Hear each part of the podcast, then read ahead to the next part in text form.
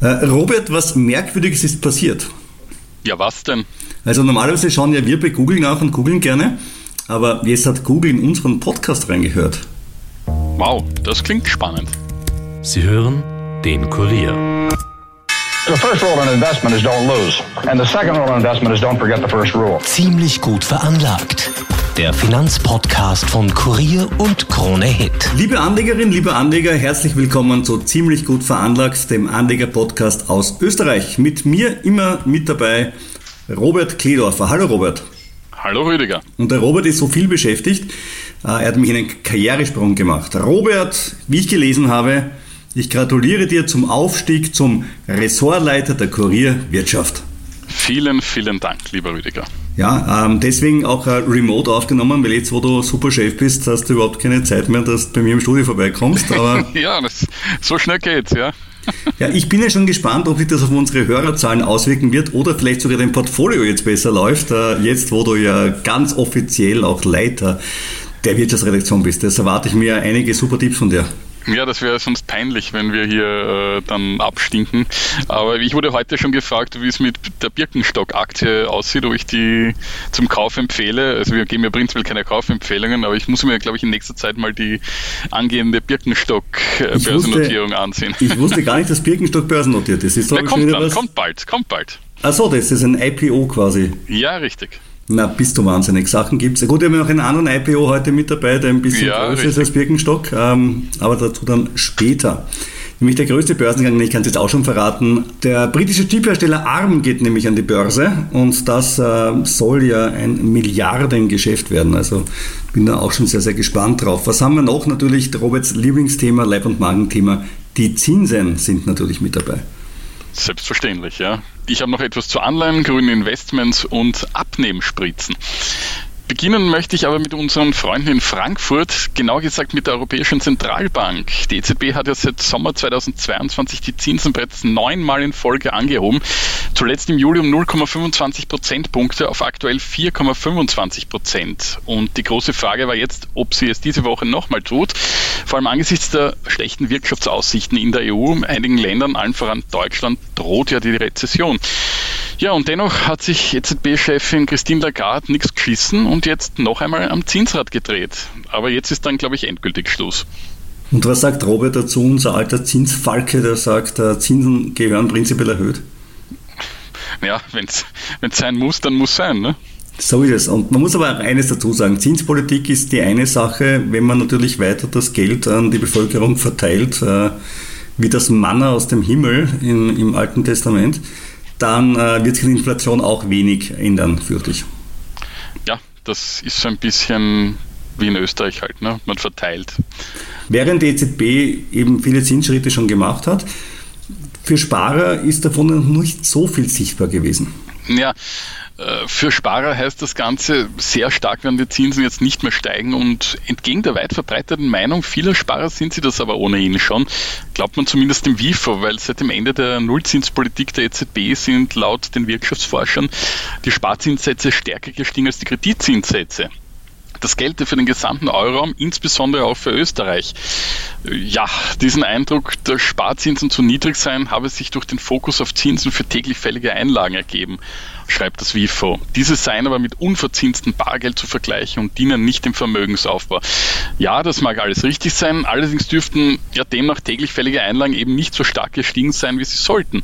Und ich bin jetzt 20 Jahre in dem Job, äh, da war täglich fällig eigentlich immer von Bedeutung und man erinnert sich auch an die ING DIBA, die hat immer mit diesem Einlagenzins geworben. Also da tut sich das WIFO ein bisschen zu leicht, nur dieses Segment eigentlich herauszunehmen. Ja, und vor allem ist es ganz interessant, wenn man verschiedene Euro-Staaten vergleicht. Ne? Also Obendrein rein, ja. Also, weil es bei uns nicht so super Frankreich, ist. Deutschland, Warum hallo? sind die Zinsen genau in Frankreich, Deutschland, Italien höher als in Österreich, wenn es überall den gleichen Euro gibt? Ja, ja du äh, bist ja auch in Italien schon tätig geworden. Da wäre ich gerne. Ich war jetzt auf Urlaub in Griechenland, muss ich sagen, und deswegen war ich ein bisschen faul. Ähm, aber Hättest du auch in Griechenland immer, anlegen können. Gut, warum nicht? Auch die haben eine Einlagensicherung, was soll ich sagen? Ja? Äh, über Weltsparen.at habe ich eben versucht, bei einer italienischen Bank an meine 4% Zinsen zu kommen, ähm, habe ich aber noch nicht äh, durchgezogen. Mal sehen, ob ich diese Woche dazu komme. Aber Robert mit seinem Superdeal bei der ersten Bank mit seinen, was, 4,5% glaube ich waren es, ja. äh, schlägt ja alles. Da muss ich auch noch meinen, meinen, meinen Bankbetreuer fragen, ob das nur eine Robert Kledorfer Kondition ist oder auch Normalsterbliche, wie ich das bekomme. Nein, das habe ich mittlerweile nachgelesen. Das ist äh, auch für, für Normalsterbliche und es muss mindestens die Hälfte deines Betrages in einem ah, Fonds sein und die andere Hälfte eben ja, auf, dem, okay. auf dem. Ja, ja, ja. Na naja, gut, naja, und der Fonds, und der Fonds hat einen Ausgabeaufschlag von 4%, haben wir gesagt, oder 5%? Ja, offiziell und wenn du das machst, kriegst du so ungefähr 3%. Gut, ich, also ich habe 3% Ausgabenaufschlag, das heißt, ich will mein Geld für ein Jahr äh, anlegen. Das heißt, beim einen verliere ich einmal 3% bei der Einzahlung, beim anderen bekomme ich 4% Zinsen. Naja, da würde ich sagen, bin ich eh wieder so bei zweieinhalb in Summe, ne? Ja, ja, mit der Foto dann super rennt, ne? Und der Foto auch noch ein Management-Fee. Also ganz so geil sind dann die 4,5% auch nicht, ne? Wenn man das Kleingedruckte liest. Aber besser als 2,5%. Ja, aber nicht viel. Ne? Also wenn es die Hälfte umschupfen muss, weil ich hatte ja die Hoffnung, dass ich mir einen Fondsanteil kaufe um 10 Euro und Nein, dafür dann 100.000 Euro einlegen kann. leider, leider. Da habe ich mich für dich schlau gemacht. So ah, schade. leider nicht. Also ja. dann doch Italien. Na, schauen wir mal. Ja, schauen wir, ob da was rauskommt. Bleiben wir aber noch kurz bei den Zinsanhebungen. Kommen wir zum Thema Anleihen. Diese haben in den letzten zehn Jahren in Österreich an Relevanz verloren. Mit der Zinswende steigt jetzt aber auch in diesem Segment das Interesse. Ein Blick auf das Finanzvermögen der heimischen Haushalte zeigt, nur drei Prozent davon sind direkt in Anleihen investiert.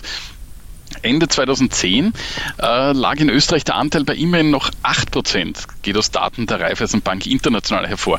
Und das niedrige Zinsumfeld macht beliebte Anleihen als Anlageform für Privatanleger jahrelang unattraktiv. Und mit den steigenden Zinsen ist jetzt aber eine Trendwende zu beobachten. Und in den Quartalen nämlich Ende letzten Jahres und Anfang dieses Jahres, wurden so viele Anleihen wie noch nie in Österreich gekauft. Im vergangenen Jahr sind die Renditen von Anleihen, insbesondere auch im Vergleich zur Verzinsung von Bankeinlagen, deutlich gestiegen. Für Raiffeisen eignen sich Anleihen auch für Privatanleger, nicht zuletzt als Ergänzung zur Risikodiversifizierung. Die Renditen sind zwar niedriger, als sie bei Aktien sein können, aber auch das Ausfallsrisiko. Also ja, da, ich weiß, wir sind ein bisschen Da reden die Kinder. beiden alpine Geschädigten. Ja, ja genau.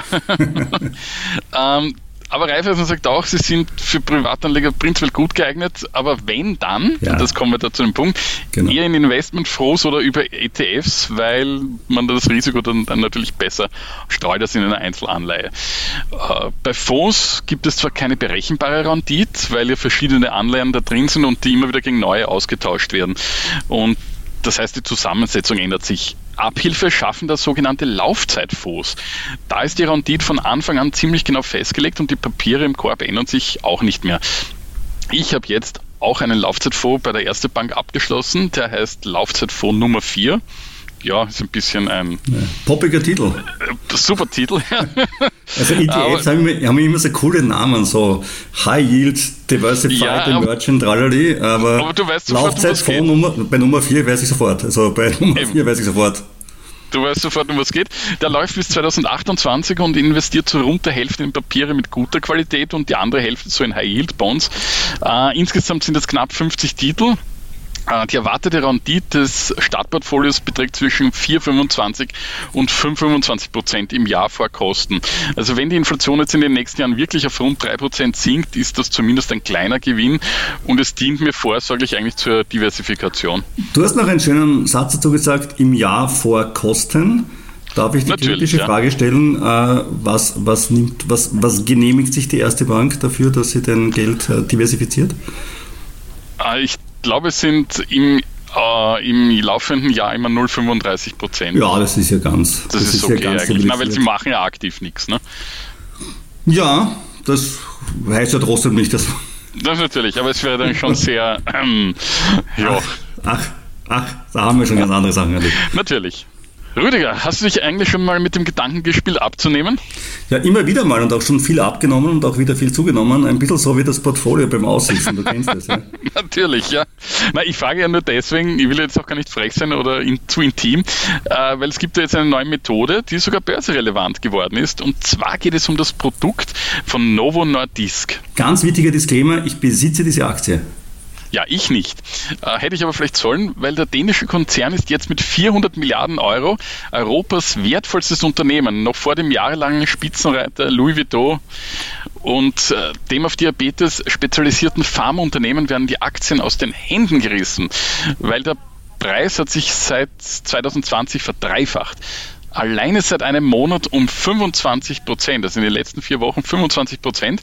Grund für den jüngsten Booster an der Börse ist die Markteinführung der Abnehmspritze Wegovy auf dem britischen Markt. Das ist ein weiterer Meilenstein für das gehypte Produkt, das Promis wie deinem heißgeliebten Elon Musk oder Kim Kardashian beim Abnehmen geholfen haben soll. Laut einem Bericht der OECD aus dem Jahr 2019 ist fast jeder dritte Erwachsene in Großbritannien fettleibig der höchste Wert in Europa und somit ein Megamarkt für den Hersteller. Und bisher war das Medikament, das als Injektionslösung in einem Fertigpen verabreicht wird, in den USA, Dänemark, Norwegen und seit Mitte Juli auch in Deutschland erhältlich. Für Österreich ist leider noch offen, ab wann das Präparat verfügbar sein wird. Es gibt nämlich schon ordentliche Engpässe.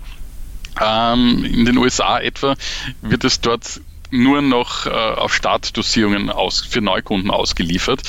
Von der Europäischen Arzneimittelagentur ist Vigovi als Ergänzung zu einer kalorienreduzierten Ernährung und verstärkter körperlicher Aktivität zur Gewichtsregulierung für sehr stark Übergewichtige zugelassen. Das Präparat enthält nämlich einen Wirkstoff, der die Wirkung des körpereigenen Hormons GLP-1 nachahmt. Es senkt den Blutzuckerspiegel und erhöht das Sättigungsgefühl und das Hungergefühl wird dadurch reduziert, die Magenentleerung verlangsamt. Ja, ähm, jetzt ist das Ganze auch nicht so ganz billig. Für vier Wochen sind 300 Euro zu zahlen.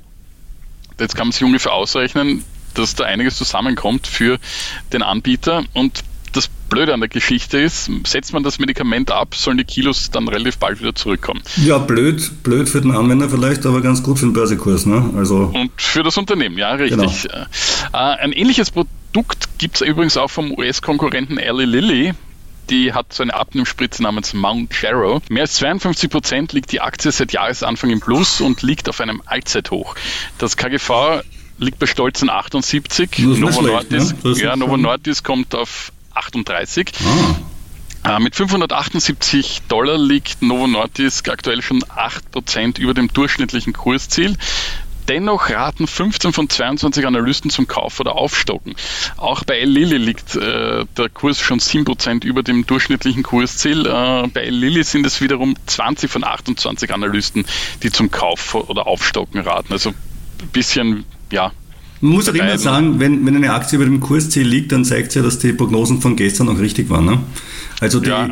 die Kursziele sind ja nicht alle von heute, sondern können auch ein, zwei Monate alt sein. Und äh, wenn, Natürlich, ja. wenn eine Aktie so steigt, dann ist es ja eigentlich äh, gar nicht immer eine schlechte Nachricht, wenn sie beiden Nein, über dem Kursziel liegt. Aber bei beiden gebe ich zu bedenken, dass da schon jetzt sehr viel gelaufen ist. Also ja, es ist viel gelaufen, das stimmt, aber auf der anderen Seite ist es halt wirklich ein, ein tolles Geschäftsfeld und du kannst ja ausrechnen, ähm, wie der Gewinn steigen wird. Ne? Also KGV ist ja immer ein, ein zweischneidiges Schwert. Äh, Wachstum spielt eine Rolle, aber auch der Gewinn spielt eine Rolle bei ja. der Bewertung. Und ähm, Fettleibigkeit ist halt ein, ein Riesenthema. Ja, also wenn du da wirklich den Marktanteil halten kannst, äh, die müssen halt jetzt in den nächsten paar Jahren das, das äh, geschickt machen, weil danach irgendwann einmal kommen die Generika und dann kostet die Spritze halt dann nicht mehr 300, sondern 30. Ne?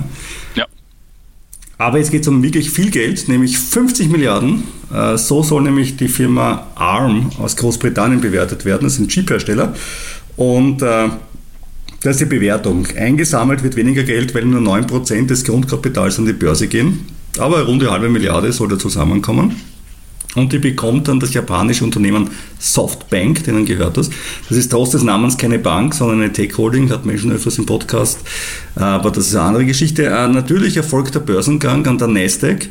Äh, und neben Robert und mir, die sich beide ja überlegen, auch mal vielleicht ARM-Aktien zu kaufen, interessieren ja. sich auch noch kleine Mitbewerber wie Apple, Nvidia, AMD und Google für Anteile an ARM. Mal schauen, ob wir zwei dann zum Zug kommen. Du kannst es ja probieren über deinen Online-Broker direkt. Ja, das wird großartig werden, ja.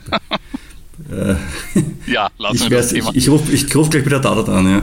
ja bitte. Ähm, na, aber Hintergrund ist, warum wollen das alle kaufen? Warum wollen Nvidia, AMD, Google äh, und Apple äh, da einsteigen? Naja, sie sind äh, selber zum Teil Kunden im Moment und haben halt Angst, dass wenn sie jetzt keine Anteile haben, aber ihre Mitbewerber schon, dass ihre Mitbewerber einen Vorteil hätten und so wollen sich halt alle daran beteiligen und das ist ja für den Aktienkurs wahrscheinlich auch nicht so schlecht.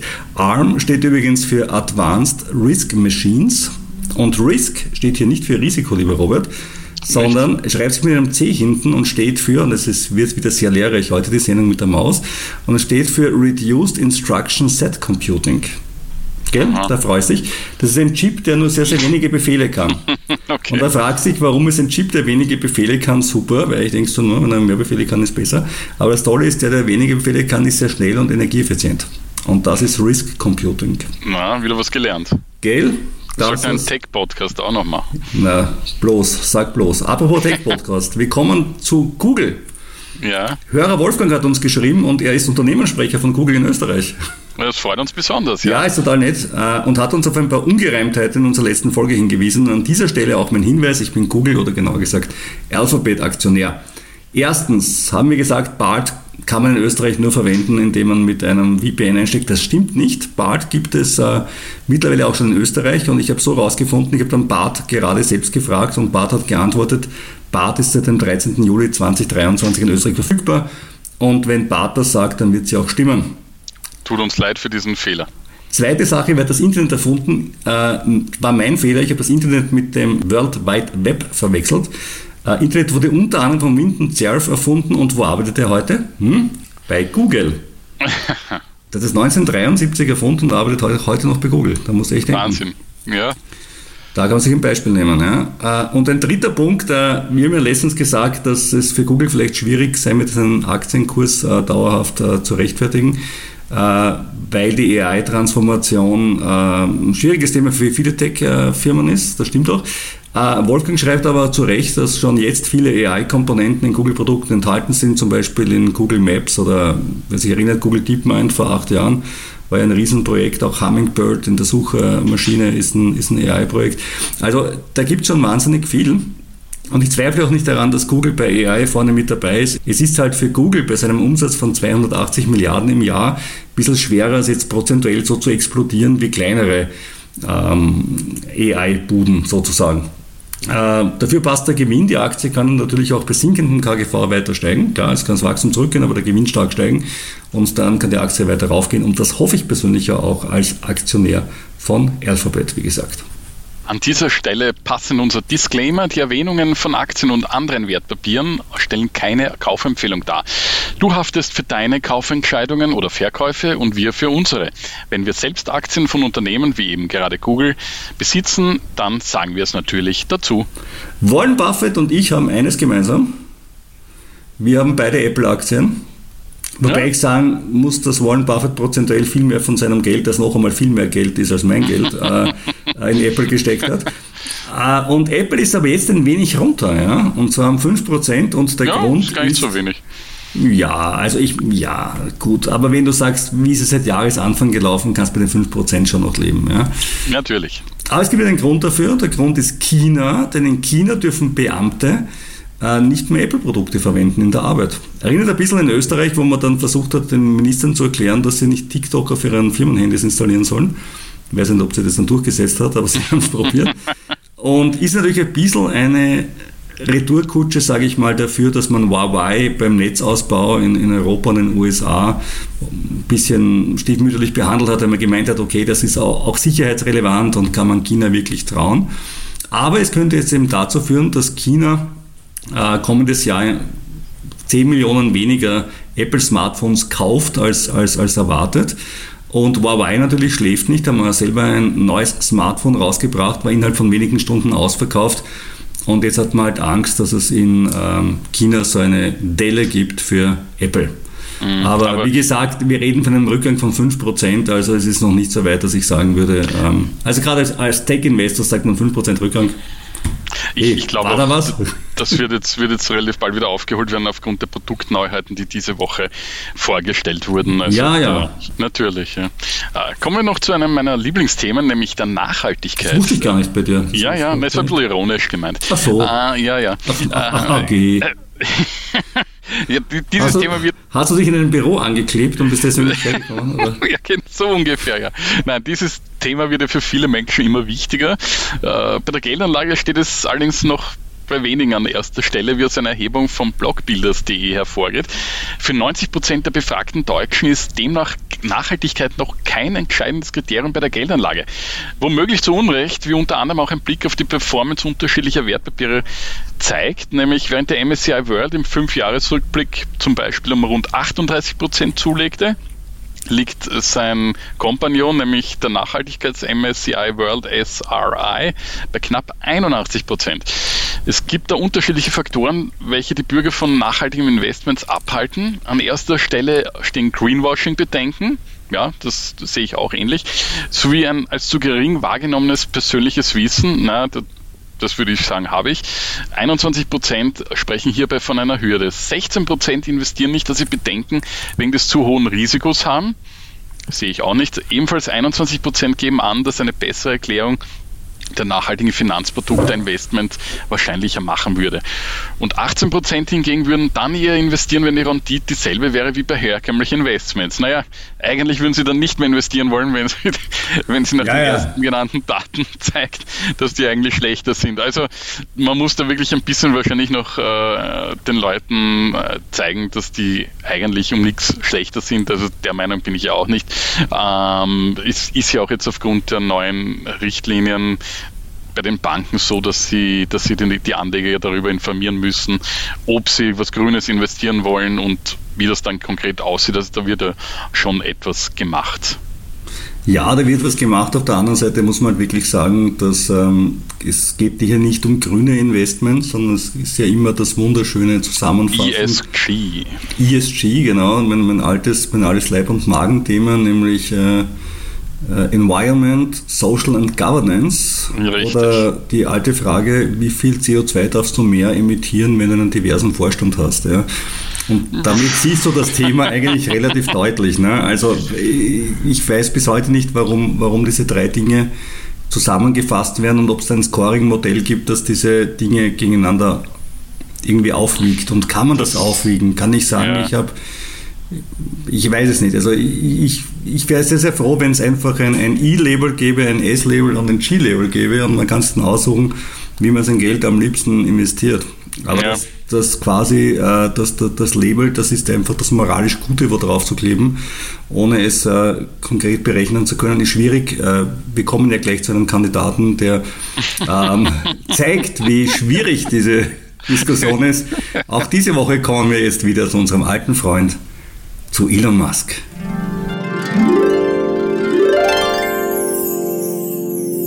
Im Elon Musk Weekly, ja, und schauen wir uns mal mit den ESG-Kriterien an. Wie würdest du einen Mann beurteilen, der Manager ist und äh, seine Freundin hat einen Kaiserschnitt und er fotografiert das und schickt das an seine Freunde weiter? Würde man sagen, ESG-mäßig schon ein leichter, leichter, le leichter Abzugspunkt, ohne dass er es gewusst hat. Ja. Also er hat es einfach, also er hat wirklich während des Kaiserschnitts fotografiert und äh, hat es dann an seine Freunde verschickt. Er hat es immer nicht auf Twitter geteilt, also das war schon mal ganz gut. Das ist nett. Aber ich meine, das ist persönliches Fehlverhalten. Ne? Das kann man jetzt nicht auf die Firma um. Naja, bei Elon Musk ist das halt immer extrem schwer zu trennen. Gut.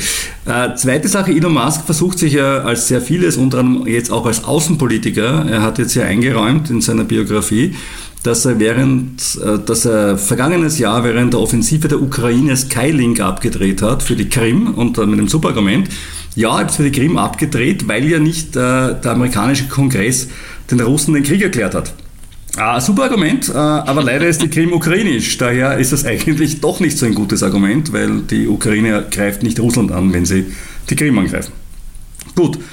Und das Dritte, zahlreiche österreichische Qualitätsmedien haben sich darauf gestürzt, äh, wie ein Hund auf die Knackwurst. Ein völlig zerbeulter Cybertruck geht durchs Netz also das, bei das Foto auch gesehen, äh, war mit zerstörten Fenstern und, und äh, komplett kaputtes Auto. Es handelt sich um einen Crash-Test und viele sagen jetzt, der Moment, also der Cybertruck, das soll ja komplett unzerstörbar sein.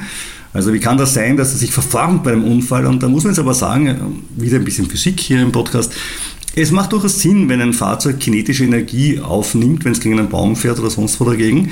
Das ist für den Fahrer, die Insassen und den Unfallgegner und vielleicht auch den Baum äh, wünschenswert, weil auf die Art kinetische Energie einfach aufgenommen wird. Autos, die so stark sind wie Matchbox-Autos, sind zwar irgendwie cool zum Spielen, äh, machen aber im Straßenverkehr nicht so wahnsinnig viel Sinn. Also ich wäre jetzt nicht sehr enttäuscht, wenn der Cybertruck auch sowas hat wie eine Knautschzone. Ja, trotzdem das Wort unzerstörbar wäre in diesem Zusammenhang dann ein, eine verfälschte Werbung. Ja, unzerstörbar ist. Ja, das, da hat er gar nichts verfälscht. Er hat schon bei der ersten Präsentation die Heckscheibe zerstört. Also, also Richtig, die daran kann sich jeder also, erinnern. Ja. Das haben wir, haben wir, haben, haben wir alle. Legendär, würde ich sagen, ja. Ja. ja, schön. Das war's dann wieder für dieses Mal mit ziemlich gut veranlagt. Wer uns schreiben möchte, dann bitte an ziemlich gut veranlagt at kurier.at oder der Robert sitzt den ganzen Tag im Büro und wartet auf eine, auf eine Postkarte. Da machen wir ihm doch die Freude und schreiben ihm eine an Robert Gledorfer CO Kurier in A1190 Wien, Leopold-Unger-Platz 1.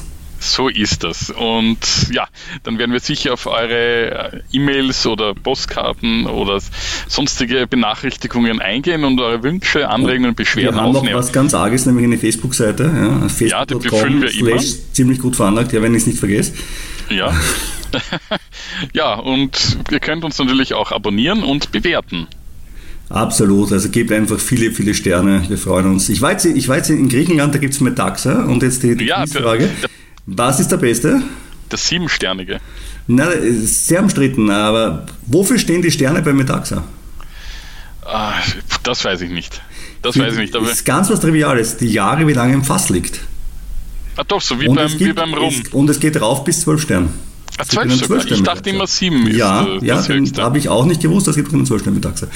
Gut. Das ist wie, wie, bei, wie beim Rum aus Kuba. Und wenn man Metaxa an der Börse kaufen kann, dann finden wir es für euch raus und reden genau. nächste Woche wieder drüber. Da sind wir vielleicht reicher. Aber sicher weiser.